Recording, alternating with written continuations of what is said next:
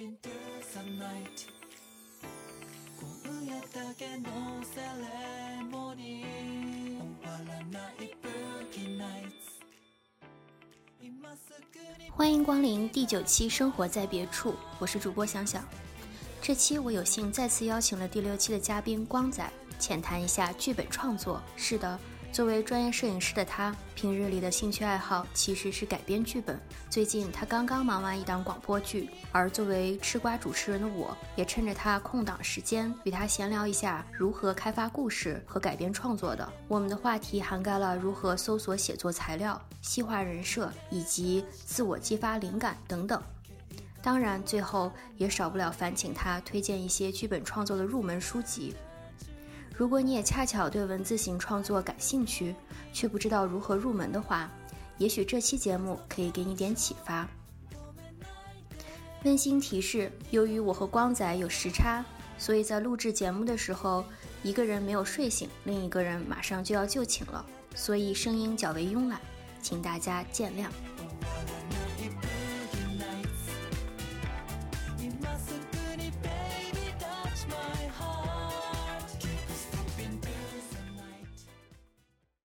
呃，那在第六期的节目里头，我邀请了在日本东京学习摄影，然后现在也是专业摄影师的光仔，Hello，大家好，我是光仔，又是我。是我们聊聊另一个你非常感兴趣的，算是爱好，对吗？我觉得我们就去聊聊跟影视相关的剧本这块儿吧。主要还是因为最近光仔写完了一部广播剧，对吧？然后就有觉得有很多感想，然后学又学习到了，又吸收到了很多精髓。嗯，是的，是的，嗯，当然还有很多想要吐槽的。对，我就觉得特特别神奇，因为我发现一个特点，我不知道这是不是我的偏见，但是就是嗯我一般，比如说，因为大家可能看不见我们俩对话，其实是有一个脚不叫脚本台本吧，就是类似于呃，嗯。我比如说我要录一期 podcast，我这对我有一个大嗯。纲会给到嘉宾，然后我们会顺着这个大纲说，嗯。然后但是在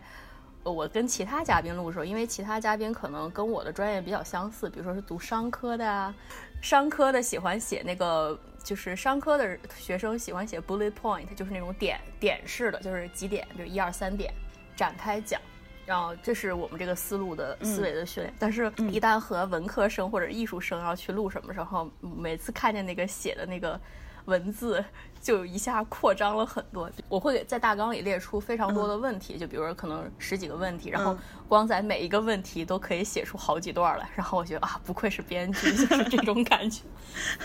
当然我，我是非常 非常 appreciate，因为我自己就是嗯、呃也很喜欢写东西，所以只是不发表而已。然后我就觉得，如果有一个人这样都喜欢写，就不会觉得我给你这个大纲是个困扰，你知道吧？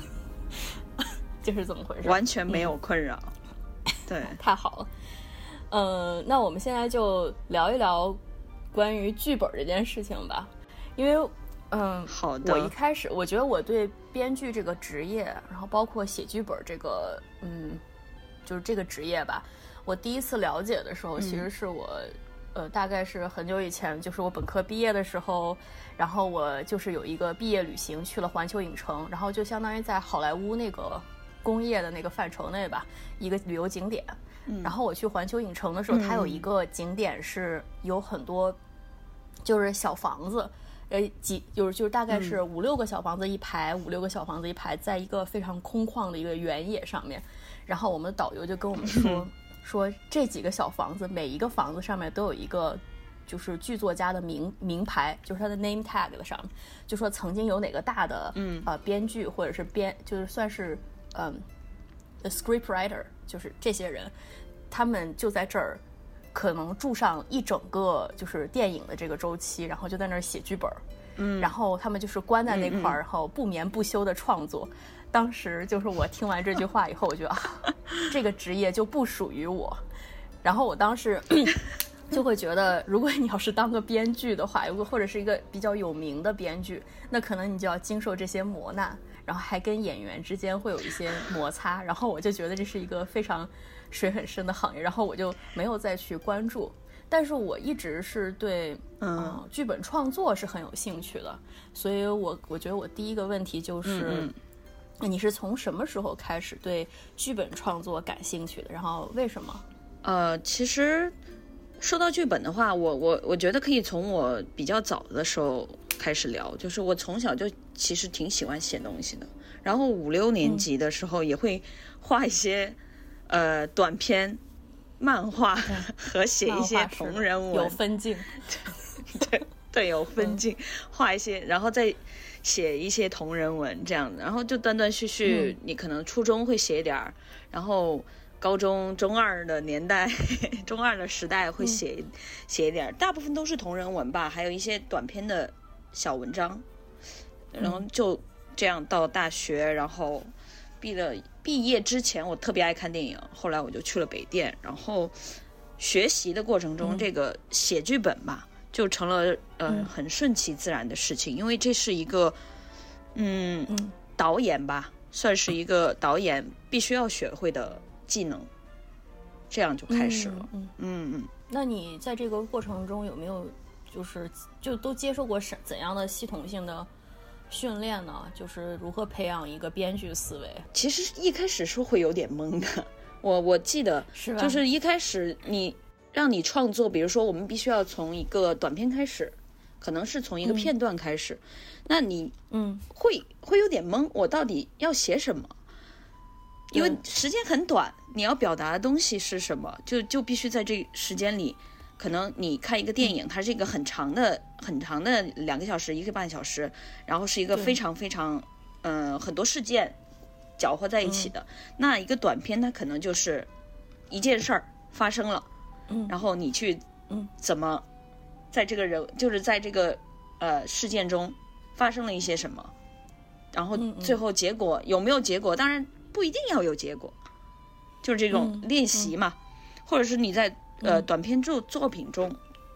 可能也有的人他也也会没有结果的，但是最好是要有、嗯。有一个完整性的东西吧，这样才算一个、嗯。怎么说呢？你学的比较 扎实，我不知道，可能是这么一个我自我的评价哈。嗯。那等于说，一开始你进行这个训练的时候，实际上是也是摸着石头过河，就是会有一自我去寻找一些故事或者事件，然后从短片开始，然后具体的专业性的指导实际上不是特别多，是吧？就是在学校的时候，呃，专业性的指导他会有的，因为你每写一次剧本是要提交给老师看的，嗯。然后老师会告诉你哪里哪里有问题，你这个人物跟呃这个行行为是不是符合他的性格，你这个事件发生的合理性，他都会提到。然后一开始我们也会就是去读一些理论吧，就是嗯老师会教你啊，这个叫剧作这一块儿，我们是怎么嗯开始的，剧作基础有这么一个课的。然后一开始嗯就会告诉你怎么样去慢慢慢慢的一步一步，呃，做成一个故事这样子。嗯，对，会有一些这些。那你在学校的时候有没有就是具体专攻于某一种剧本的类型呢？因为我不太清楚剧本，首先剧本有哪些种类，然后你会不会比较对哪某一类感兴趣呢？嗯，说 说到种类，其实挺多的。嗯像像我们平时看到的爱情啊、悬疑、惊悚、科幻、喜剧啊、嗯战争，这都属于嗯一一种类型，嗯都属于类型片。对对对。嗯然后现在基本上的故事都是组合类的，嗯嗯，就比如说我爱情加悬疑，文艺科幻，然后惊悚加科幻这种，对，也有文艺科幻的，比如说那个那个降临，嗯。就很文艺科幻。对，然后爱情喜剧就太多了，嗯。对对，爱情喜剧就太多，基本上就是这些。我自己会比较擅长于可能爱情类和文艺类吧。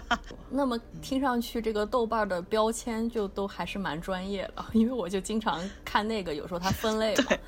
对，去筛选一些电影什么的。嗯你现在感觉如何呢？就是觉得是跟你想的学校里训练的差不多吗？还是呃，其实会写广播剧会跟我写电影剧本或者是电视剧，我写的少哈，我不嗯太写电视剧，主要是电影这块儿，嗯嗯、不很不一样，它是跟视觉类的完全不一样的一个 思维方式。OK，yeah，、因为它主要靠声音传播，对。对，主要靠声音去，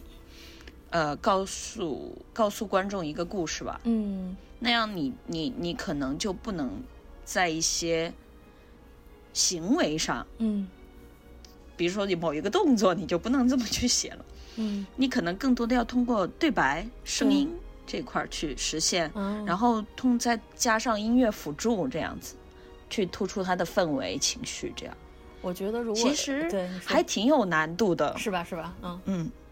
对，我我觉得就是广播剧给我感觉，因为我以前会听一些抓抓马剧，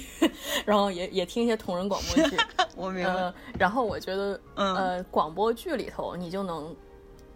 更怎么说直观的感受到他那个剧本上面标点符号，你知道吗？就是他可能说一句话，他顿在哪儿，逗在就是逗在哪儿，顿在哪儿，然后句在哪儿，就是还是编剧的心思嗯。其实更直接的，你能被接受到，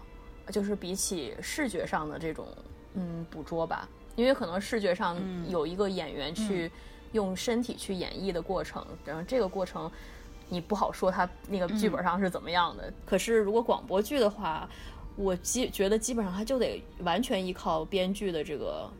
剧本吧，他尤其是对白这些。基本上是因为你长、长篇，就如果拿拿电影来说的话，电影它主要是靠导演嗯导，主要是靠导演这块儿，嗯，然后到剧就是好几集一集几集这样的，嗯十几集、二十集这样的，就是靠编剧的。嗯那导演在当中，呃，其中的那个职能。我觉得会稍稍微弱一点，就比电影导演稍微弱一点点，因为你那个毕竟长嘛，也需要很多兼顾。嗯那编剧在广播剧当中是起到了很很大的作作用的，我觉得是，然后所以对你的要求也很严格。哎，那你呃，你还在这个咱们的台本里啊，你还提到说你还挺想做一些嗯有点像动画类的黑帮原创故事，我不知道这个是一个就怎么样，就是让你 产生这种想法的，嗯。呃，也是也是因为跟之前合作过的声优，，OK，他们给了我那些声声音的感觉之后，我会通过他们的声音去想象这个故事。然后前段时间就有一个呃声优跟我说，就是国内的哈，他就跟我说，他说他很希望出演一个 呃，其实就是坏事干尽，坏事干尽，但他内心又。不一定是坏人这么一个角色，就是我这么做了，但是我其实内心不是这样的一个人。这种表里不一的，算不上好人也算不上坏人，那么一个一个一个角色，想要去表演，因为他现在接的角色，可能我觉得对于他来说，还需要有更多的挑战的机会的话，他会去尝试。我觉得他会想。我觉得每一个声优都会这么想吧。如果有一个更复杂一点的人性，嗯让我去展现的话，表现的话，应该会很爽。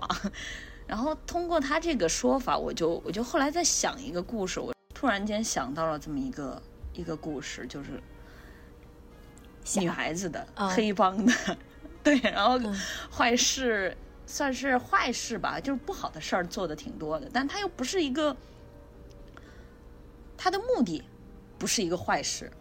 嗯 就是这种。当然，我现在只是在构思，没有很好的再去很系统的那个嗯，想，对，嗯，还需要点时间。我我听着就特北野武，然后就比较侠盗类的，不管他性别是那样。因为我刚才就从你叙述里头听到两件事，一就是你还是你的创作呢的灵感可能还是会从演员那边找到，就是一是这样，就嗯等于是你跟演员也是维持着一种保持着一种关系，作为编剧。然后另一个、啊，有的有的，嗯，对，然后另一点是就是，可能这个演员还会反反复复的，就跟那些你知道，这些呃作者系导演，不是就那些以前一些新浪潮，他们都嗯是反复用一帮演员嘛，然后。我就在想，会不会有个猜测，就是你的你的广播剧也是，就是你笔下的演员就总那总是那几个人，因为比较好合作嘛。很有可能，嗯很有可能，因为因为我其实现在写的是呃百合类的广播剧。哦，OK，所以是首先受众可能就没有那么多，再加上那个圈子特别小，圈子特别小了之后，就是那些声优就还是比较少嘛，嗯相对来说就还是那几个。嗯 不知道这个圈子，我我是希望能更扩张哈，就是毕竟圈子小，有时候写出去的故事，你会觉得哎呀，希望更多人知道这样子那他们需要有这种人生经历吗？我好奇一下。啊，不不不不不用不用 OK 那大部分都是直人 OK 还有还有是腐女的，哦，对，腐女，但是是百合这是他们的专。业，OK OK，好的好的，对，但这是他们是专业的作品和嗯个人分开。嗯嗯。对对对，那我们现在就不如聊点儿比更专业的，就看你是怎么学习，然后怎么去把这些东西写出来的。对，就不得不进入我们下一个环节，就关于这个剧本儿这个呃本文本是如何产生的吧。嗯呃，我大概就分成了三个步骤，这是我自己想象的。呃，就是一是写剧本嗯前你的准备工作，二是呃，就是这个准备工作中呢，你就是需要嗯吸收一些信息，然后做一些呃采采集吧，就是信息的采集，这是我的一个想法。然后第二部分呢，嗯就是我们要讨论一下关于你如何把这些吸收的信息转化成文本的，就是如何你把它落地在文案上面的。然后第三部分就是可能这个作品后期的一些状况。那我们先从呃作品就是做这个剧本前写剧本前的的前期准备开始。呃，那就我之前呃，主要是写了一些改编的，就是改编从小说改编过来的这个剧本的嗯。经验来说的话，我首先会把这个小说或者是原型故事读一遍，嗯或者读好几遍，然后去提炼它的一些事件，嗯。然后还有人物的性格，嗯。主要是呃，然后再找他一些比较动人的情情节，嗯。和细节，然后整理了之后，我就会从从从这个人物开始下手，然后给这个人物写那个人物小传。嗯然后写人物小传呢，你就可能会呃从他的家庭背景开始，嗯如果可以的话，你是越详细越好。嗯就是越呃从他的出生开始，可能在某一年哪哪个地方出生，然后他成长环境，他家人给了他什么什么的呃教育方面的引导啊，或者这都这些都可以写进去，包括他喜欢吃什么，然后他有哪些朋友，然后对他有什么影响，他有什么爱好，这样去丰富他的话，这样这个人物他就会越来越丰满。嗯然后你就在写作的时候，你就不会说，呃，突然跑开，嗯就是跑偏了。然后这个人会怎么说话，你才能继续的去写这个，往下写这个故事。嗯。基本上是先是这样。我觉得还挺有意思，因为我以前看过像严歌苓，她要是写，比如她写一个乡村女教师，然后嗯是如何，嗯，比如说摆弄两个男生对她的爱的，她想写一个这样的故事，那她可能就会真的花六、嗯。就是六个月的时间住在那个乡小小镇上面，住在那个乡下，然后去观察这个嗯。乡下的状态，人和人之间的关系，就他真的要去接触，就是这种实体、实体的这个素材，然后他才再去把这个人物还原，我就觉得还让就是在我看来就跟田野调查，就有点像社会学家观察一个人类他发生什么，然后给他呃。就是写出一些故事，是一个非常耗费精力的一个事情。那么在你去就好奇你再去写这些人物小嗯传的时候，呃，你都是呃有没有什么方嗯法让你去完成一个人设呢？其实呃，当然你你在写这，比如说你刚才提到严歌苓，她可能是在原创的时候，嗯很多东西都要从零开始，那他去做一个呃调研。嗯调查这种实地体实地体验的话，其实是非常好的。这，但是像改编的话，它是会有限制。，OK，改编它有限制的话，那相对来说你，你像我接到的，都还是在我能把控的范围内，就是嗯完全不会，就是不会完全超出知识层面。，OK，对我我所我所具备的知识层面，所以基本上怎么去构建一个人物，还是从身边的人下手。OK，你可能会把一些性格，呃，哎，我这比如说我读书读到这儿，哎，我觉得这个人物他很像我的一个朋友，那我这个朋友、哦他他也会这么说话，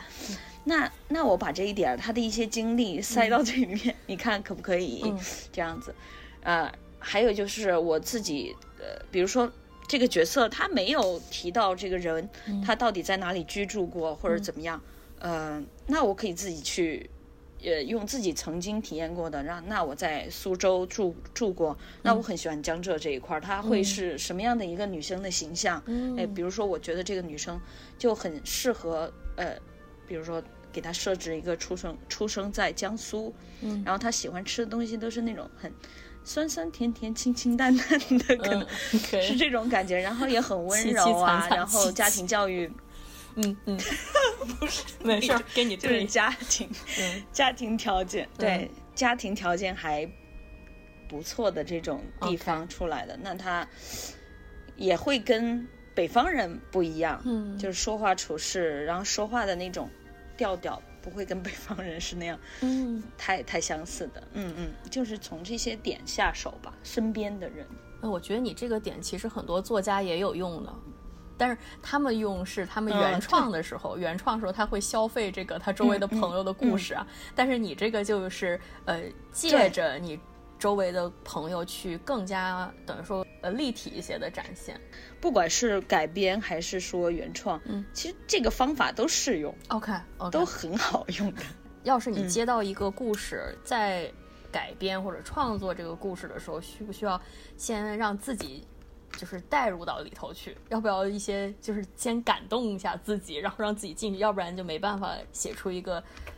好的故事呢？首先，我觉得从我的角度来说，我所写的剧本或者是看到的剧本里，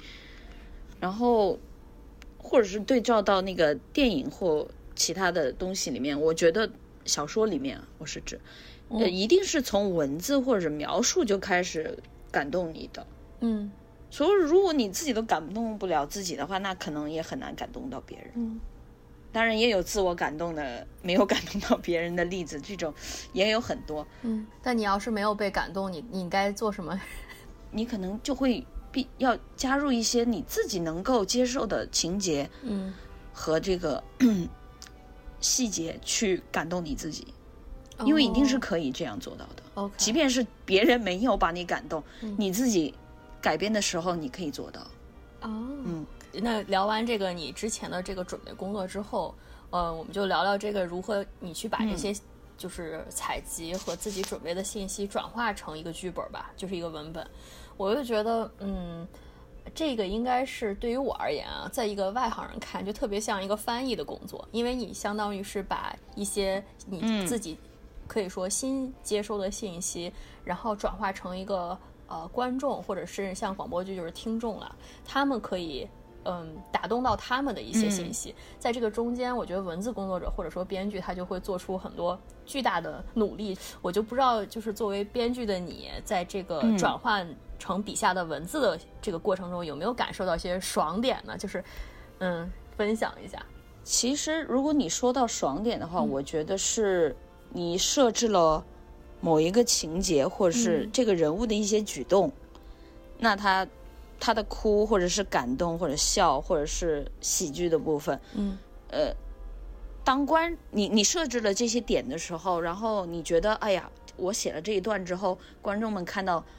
我希望他们会笑，我希望他们投入进这个感觉。嗯，那如果是真的有人，就比如说有。呃，放到弹幕里的话，有人实时打的话，就说：“哎呀，好好悲伤啊，怎么能这样啊？”我说那个时候你就觉得哦，他们入戏了。其实对我来说，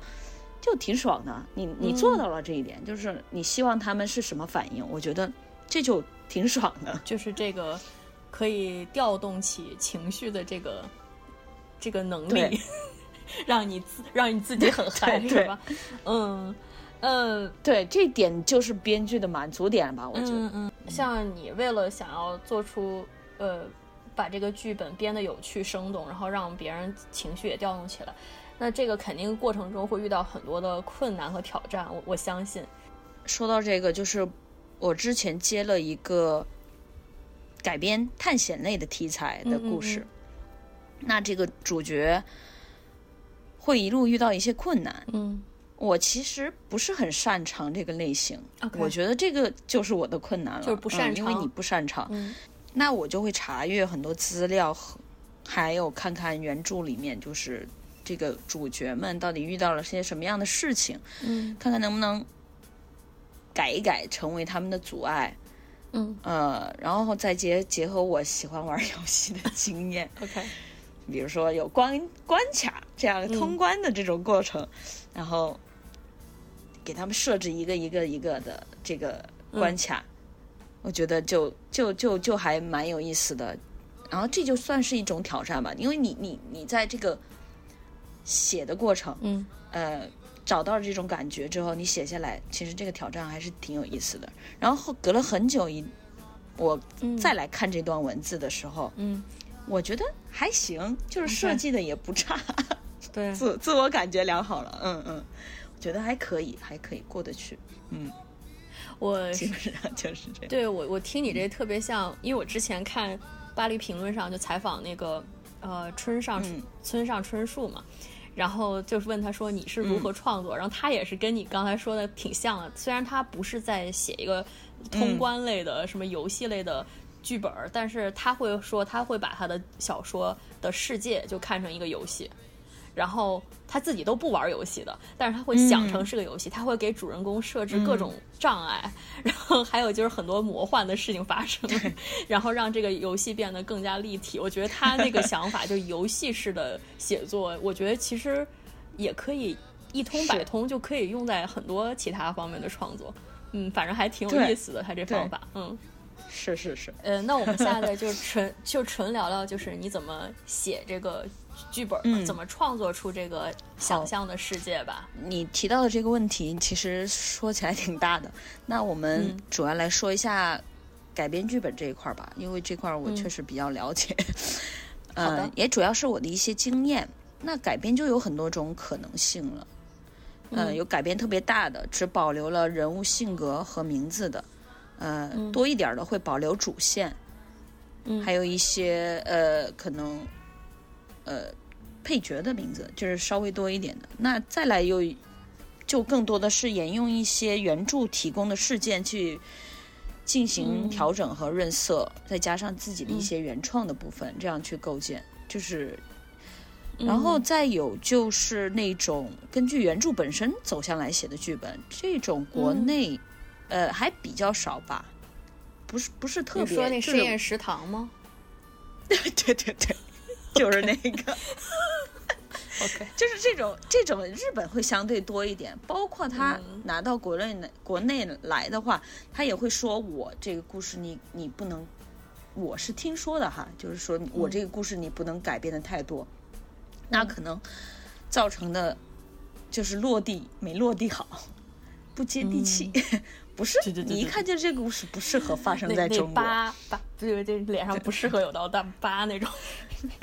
好几年前有一个挪威神剧叫《Scum》羞耻，它讲的是那种青少年，比如说有家暴、有吸毒，就吸毒也不是说真吸毒啊，就是那种 drug，就是呃大麻什么的。然后嗯、呃还有一些就是青少年性经验，然后 bully 就这种。呃，学校霸凌，嗯嗯然后还有一些同性情节，就是如何呃探索自己性取向，就是在那个挪威神剧里头就都一一的变成一个系列嘛，一季一季的。然后还有那种就是种族和宗教矛盾，就是非常深的一个剧，其实他在那里头讨论的。然后说要把这个神剧改编成中国的剧了，这个我觉得就会水土不服，这这种剧。对对嗯对对。呃，先那就聊聊这个剧情吧。就是我不知道你在改编剧的时候，你是如何做一些割舍，就哪些可以留下来，哪些你会就是放掉它。那我在看这个故事的时候，我会提炼其中很重要的情情节和事件，事件和情节，嗯保留一些细节，然后、嗯呃去写这个故事大纲。嗯嗯，我一开始就会想好了这个结局，那它可能嗯跟这个原著或者小说不一样。基本上我想好了就不会太大改动了，然后再往回推，然后头儿也会在这个过程当中就出现，然后一头一尾有了之后，你再去推中间的一些细节嗯和情事件了，就是这样这样去慢慢融合起来。我是这样创作的。还有就是在这个过程中，就是那个书里面，比如你改编一本书的话，那它可能有很多错综复杂的小事情，那你就要看你自己最想要的是什么。你是想要这两个人的、呃关系是一个起承转合的话，那你就把这种起承转合的关键点设进去之后，把这些事件安、安插进去，这样去来写的话，就相对会呃更更更清晰一点。嗯，我觉得是这样子。然后简单来说就是时间、地点、人物、事件，像就一个人、嗯什么时间，嗯，他要去干什么，在哪儿要干什么。语文的作文给提的那种。没错，其实是这样。然后你嗯搞清楚了就，就可以去动笔。然后嗯在写作的过程中，其实我们经常会讲到节奏这个东西哈。我觉得嗯这个可以去听音乐感受一下，嗯嗯，尤尤其是听交响乐。对，我也 听。交响乐我我写东西和 看东西就是交响乐那种。嗯听交响乐，然后你听多了，你这个这个这个自己会有一种节奏感。对，如果你嗯听的是贝 多芬的，你可能写的话就会觉得写的都是那种很壮怀激烈的东西，然后听什么舒对曼的，可能就写成个大悲剧，然后动不动就哭。哎，倒倒也不倒也不会是顺着他们的情绪来了，就是找那个节奏。嗯，嗯，好 好我觉得实际上这个四 四个要素听上去虽然好像很简明扼要，但是实际上我觉得作家或者是剧作家在背后的这个付出的努力是很繁重的，为了要嗯把这个四个要、嗯。通过这四个要素把它呃丰富起来吧，就是我觉得它需要考证一些东西，就比如说你说的嗯时间、地点、人物。和事件嗯里头，比如说他要写个历史剧，我我随便举例，这是我瞎想的啊。比如说你要写个历史剧，那你可能嗯嗯你需要有很多史实的考证吧，你不能瞎写。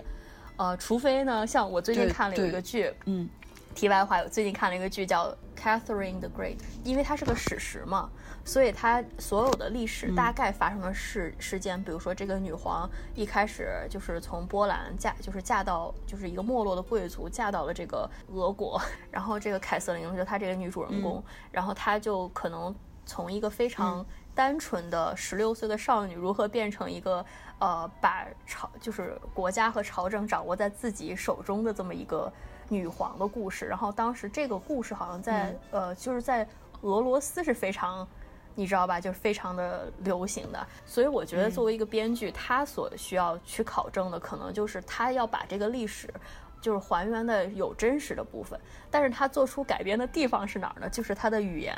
就是我当时看的时候，觉得这剧巨有意思，因为它里头，如果你去搜它的这个剧，它里头那个封面是艾丽范宁，就是那个女主人公，她竖中指，但是你肯定想，嗯。就是一个历史剧，怎么可能对对对里头人会竖中指？而且它所有的台词都有很多粗语，我就爆笑，因为我知道在宫廷里头他是不能不会说这种话，而且他因为他是英文嘛，他不是嗯。俄语，所以你就。对你就会笑死，你就会好像是在看一个我们这边的古装剧，但是他说的都是那种现在的对白 那种，就是是这种改编，所以我觉得，嗯，就看他怎么编吧。但是就是如果是要把这个四个要素，你刚才提到的，就是都包括在，就是等于是都能，嗯呃，准确的还原或者是怎么样，这个肯定是编剧在后面要做很嗯，能多想象啊，对。就很有意思，跟你说一下，分享一下我好，我待会儿 就查一查。嗯，特别好玩儿。对，下面就是关于有没有推荐的工具书或者是自学剧本创作这些参考书。我相信光仔一定，呃，肯定有很多自己的锦囊。能推荐的，我觉得都是比较基本的理论型的书，呃，看完了之后还是挺受益颇丰的。那么，首先我觉得第一本可以推荐的就是罗伯特麦基的故事。这本书相对来说就是很基础了，嗯就是告诉你一个好莱坞式的剧本是怎么样创作的。嗯然后你可以，我觉得可以系统去读一下，嗯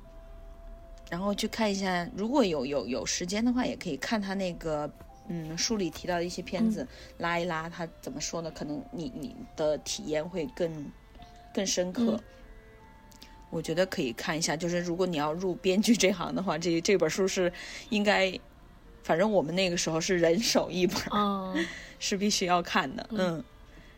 然后还有两本书，就是呃，其中一本叫《电影剧本写作基础》，嗯。是西德菲尔德的。然后我第一次写剧本的时候，呃参考了很多里面的理论，嗯。然后去实践，我觉得还蛮实用的吧。嗯。然后现在有新的版本出来了，嗯嗯，可以看一下。嗯然后也还有一本也是他的，叫《电影剧作疑难问题解决指南》。嗯这个这本书是他，呃，也我也看的是老版本，现在还有没有？我好像我也我也不太清楚了，我可能看的很早很早了。然后实践当中，就是我在写剧本的时候遇到了一些问题，发现也可以从里面找到，解决答案吗？对就可以去调整你自己的创作思路。哦，OK，还挺好奇，还有什么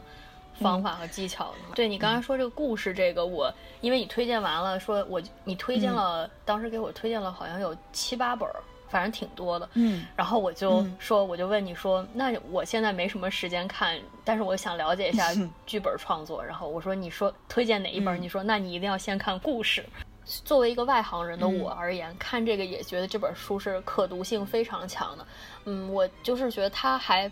不用完全当成就够我个人的感觉啊，不用完全当成一本工具书，因为它这个就是阅读体验还挺愉悦的。就是这个人的文笔很好，就是你嗯我虽然不太熟这这个剧作家，但是他可能是个大师，但是他真的是文笔非常流畅，就你就直接就往下看了，然后他就会把这个虽然他很有结构性的分成了，呃，就是一些章节，他上来告诉你，呃，故事的原则是什么。然后后面告诉你，呃，故事它它的结构是什么样，然后里头有哪些要素是什么样子，然后我就看到这儿嘛，但是他我就觉得他思路很清楚，他又很会起承转合，然后再加上他里头举的例子又都是真实的，嗯、可以说真实的案例吧，就是比如说一个人给你写的呃剧本的一段是什么样，他就拿这个去作为一个就是案案例来举举例，然后我就会觉得这个可能对于专业学生也很有帮帮助，然后对于我这种外行人，我就会觉得像你像在读一个一个故事在解套一样，就是在一个一个在看他这个怎么写，我觉得他还是这本书还是不是说只是工具书，我给我感觉还是很有可读性，而且嗯哼，对，是里头就很多点，我确实觉得他看了他百分之三十，我几乎都记住了他那些写的重点，因为他实在太会举例子，然后他也特别嗯会知道、呃写故事的症结和问题，就可能主流类型也好，然后还有就怎么怎么样，然后。唯一的不嗨的地方就是这是一本解嗨的书，就是你在看的时候会觉得，哎呀，不要告诉我真相，就是这就是真相，这就是这些编剧在玩的把戏。然后就是虽然他写的是主流类型嘛，但是你会觉得这也太赤裸了，你就摊开告诉我解构了所有的。结构，它的它的悬疑部分，它怎么去设计的，就是 story design，就是故事设计。我觉得我我估计我等到我真的看完这本书，我就会 非常的，我就不知道我我可能得放几天，再这再回到影视剧作品里，因为我会我会怕我脑子里一直都是会跳出这些东西来，你知道吧？就很解嗨。其实我觉得还好嘞，嗯我真的觉得还好，因为因为你你你在，即便是比如说像电影学院的学生，嗯学了电影之后，他再去看电影，他可能经过系统的嗯学习了之后，知道电影是怎么架构，他看电影他还是会会感觉到有些嗯好电影是好的，嗯还是会让人自己入戏的。可能你你在看的时候，你都没有没有空去想。然后就是你看，像音乐创作，它也是你在学音乐的过程，它也是属于一个从从啊、你想象中的样子变成一个理性的状态。就是呃，你学音乐的时候，它就会有乐理啊，然后这个这个呃和声啊、编程啊这块儿。嗯具体下来，我觉得哈，就像就像音乐给我后来我们可能听音乐的时候就觉得哇，好好感动人啊，或者是它就让我调动我的情绪。但是实际的你在创作的时候，其实你你你不一定是完全处于这种感性的状态，你必须要带点理性的，这样才能创作出东西。我是想说这个，呃，我同意，就先是嗯感性到理性的挖掘，再从理性跳回感性，就是有一点这种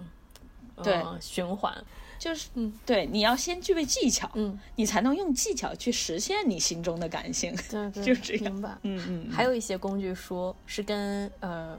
激发灵感和创意有关的。呃，对对对，那我来说，就是有一本儿叫《故事策略》的书，嗯那这本书就相当讲结构，它可能会精确到每一分钟告诉你这个这个事情，这就是这个故事每一分钟是怎么发生的。然后我就记，我印象最深刻的是其中他画了一张图，我靠，就是我我把那个就电影一般是九十分钟。然后这个每一分钟我发生了些什么事，这个具体是在干嘛干嘛干嘛，我就觉得啊，要要这么细致吗？我第一次看的时候，但是你他它基本上是一个很套路的这么一个东西了。嗯但是你看完的话，我觉得还挺有意思的。但是你你在读的时候哈，千万千万不要在写作的时候去去读它，你就嗯别带着目的去读，就是学习的状态去读它就很好。嗯然后再慢慢运用到你故事里，可能不会说像他那么一每一分钟体现出一个什么什么东西来。嗯，但是我觉得你你先学会套路，再去反套路嘛，嗯，这样是挺好的。对对然后对，他确实也也说了一些很重点的东西在里面。嗯对对对。然后还有一本书很有意思，是我自己有一次就是看完了这些书之后，我我我可能要写东西了，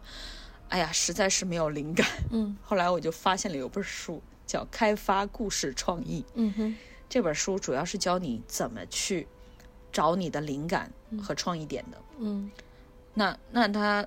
主要讲就是这些灵感和创意，其实都还是来自于你的生活、嗯。你的经历，然后你可能碰到的某个人物、某个事件，让你产生了一些想法，然后你就可以把它补充成一个小的故事简要。嗯。然后你你你把这些，呃，就是我们之前提到的四要四要素，嗯，时间、地点、人物、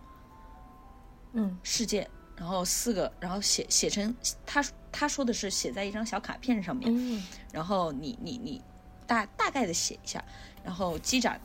积累多了就可以变成你的创灵感创意库，嗯。随时就会有素素材来调动，我觉得还挺有意思的。嗯。那后来我实际的去做了一几次，嗯。后来我就有有有意识无意识的去做了，就是比如说我每天早上上班的时候，我去星巴克坐一坐，嗯。那我就会观察里面的人。，OK，那那其中有一个人让我印象特别深刻，嗯。是一个女孩子，她可能化妆，嗯，比较成熟。我以为只化妆比较成熟化了一半儿。穿了一身的那个 OK，化妆比较成熟，然后他穿了一身黑西装 OK 职业装嘛者职业装。然后呢，你，然后他也没有干嘛，就是可能在等那个咖啡的时候，我就看他那个钥匙，嗯。钥匙上面就是他挂在手机上面的那个啊、钥匙扣，嗯。很有意思，嗯，是非常卡通非常 idol 的时候，你就觉得哎呀，一下子这个人物就给了你一种，其实他反差。不是像对，不是像他外表那样的。嗯。冷就是酷酷的，或者是很职业感的这种，嗯。也许她就是一个很普通的小女生，嗯。这样就是很喜欢偶像啊这样的很可爱的小女生。我就觉得去观察这样的东西，也会让你就是在创意上、灵感上有一些启发，还蛮有意思。哎，微信有个公众号叫“剧本君的电影世界”，是我当时也认识的一个编剧老师推荐的。里面有很多这种拉片版本的剧本可以看，我也推荐一下。因为国内大部分的剧本是不公开的，哦，大部分的时候，嗯，它不公开，所以嗯，你要看，比如说想看剧本的话，可能这个这个公众号里面能帮到你。嗯，因为这就像揭呃解谜和揭秘一样。因为像我的话，我还是就是发现剧本很难找到它的，就是这种原创剧本，你很难找到它的原文嘛。原版，然后你也就你想学习的话，比如说像你刚才说一些什么内景、外景啊，就是你该怎么写、怎么安排这些，可能如果是外行或者是自学的话，还是需要多看。嗯，要学习的话，剧本是必须要看的。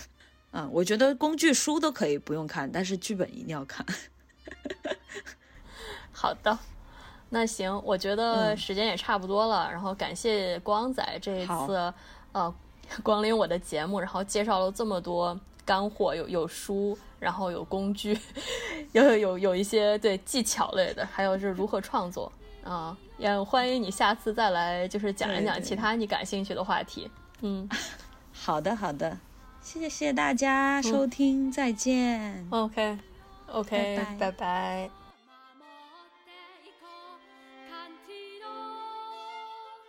感谢你收听本期的《生活在别处》，我们下期再见。